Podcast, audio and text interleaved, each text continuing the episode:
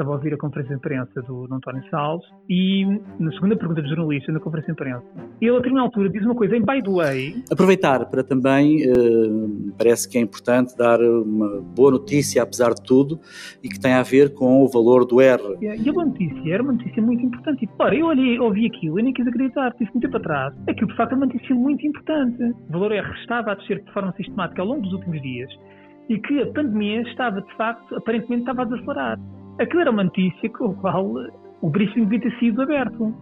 E, portanto, não se consegue perceber esses erros, que são erros elementares ao nível de comunicação. Ora viva!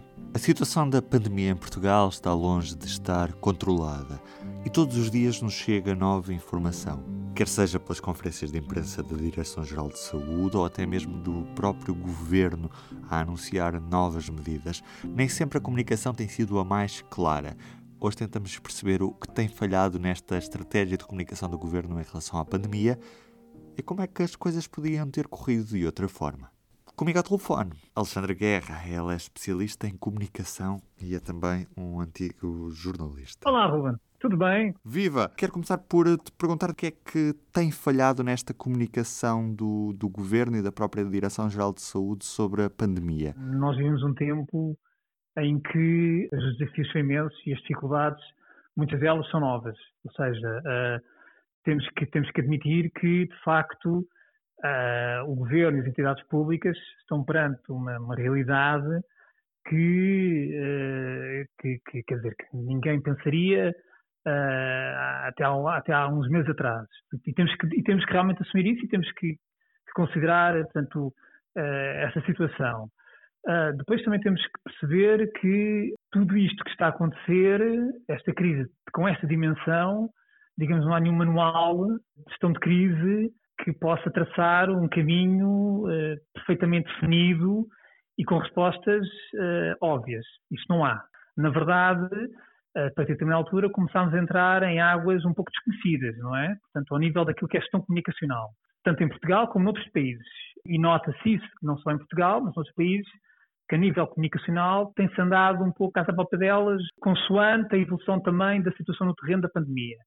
Agora, aquilo que hoje é, enfim, que hoje, que hoje se considera que de facto num primeiro momento houve o efeito surpresa, o efeito de, digamos, de, de, novidade repentino e de emergência perante o desconhecido, portanto, estamos a falar logo no início da pandemia, e de facto isso uh, acabou por uh, suscitar uma resposta, uma primeira resposta muito imediata. Houve uma reação, digamos, espontânea dos cidadãos perante o desconhecido, perante o medo, e que, e que se retraíram em Portugal e, e que viram os, o, que estava a acontecer em Itália, ou em Espanha, ou no Reino Unido.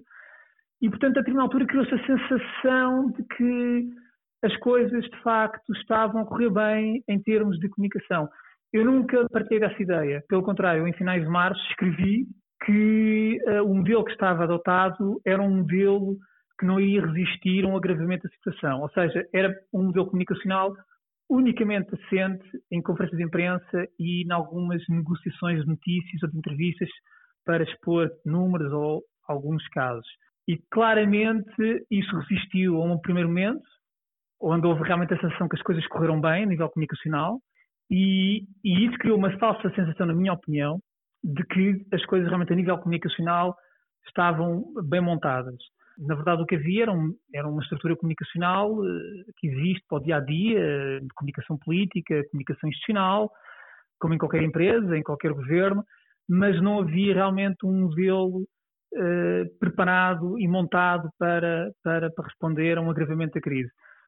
Na altura, eu penso que se devia ter parado, devia-se ter pensado, parado para pensar uh, com calma, precisamente para criar essa, essa, esse modelo, portanto, essa resposta, uma resposta extraordinária perante uma situação extraordinária e, de facto, nenhum manual de crise consegue antever uma crise desta dimensão, é impossível, mas efetivamente temos informação e, e na área da comunicação institucional, na área de comunicação de crise, há informação e há metodologias e há digamos, uh, regras, há conhecimento e há expertise que nos permite criar um modelo que possa estar minimamente preparado para gerir um agravamento de uma situação que sim que já se perspectivava que ia acontecer.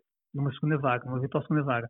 Ora, e é isso que eu acho que não aconteceu. E se parar para pensar, uh, mesmo numa altura de relativa calmia, entre maio até o verão, separar e de se criar uma estrutura sólida, mas uma estrutura com autonomia, uma estrutura por um lado, permitisse pensar na comunicação no seu todo, digamos, interna e externa. Mas a comunicação, atenção, a comunicação não é uma panaceia para todos os males.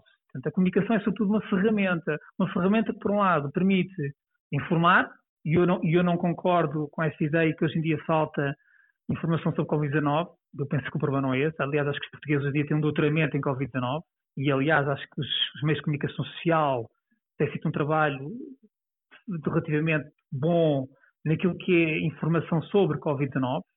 E já agora aproveito para dar os parabéns ao público pela iniciativa que teve recentemente para disponibilizar os conteúdos portanto, relacionados com o Covid-19, agora ainda há, há dois ou três dias. Muito obrigado. E depois, a comunicação tem outro, outra, outra vertente, que é a vertente da mobilização.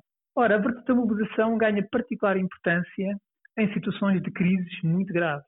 E esta vertente, penso que também ficou totalmente descurada. Uh, porquê? Porque ainda há dias falava o Marcelo, falava no Churchill, e eu achei piada porque ele estava no Churchill, mas a verdade é que acho que falou no Churchill de forma errada, porque uma das coisas, o Churchill cometeu muitos, muitos disparates ao longo da vida dele, enquanto político, e tinha uma carreira enorme já quando chegou, quando chegou à liderança do governo na Segunda Guerra Mundial.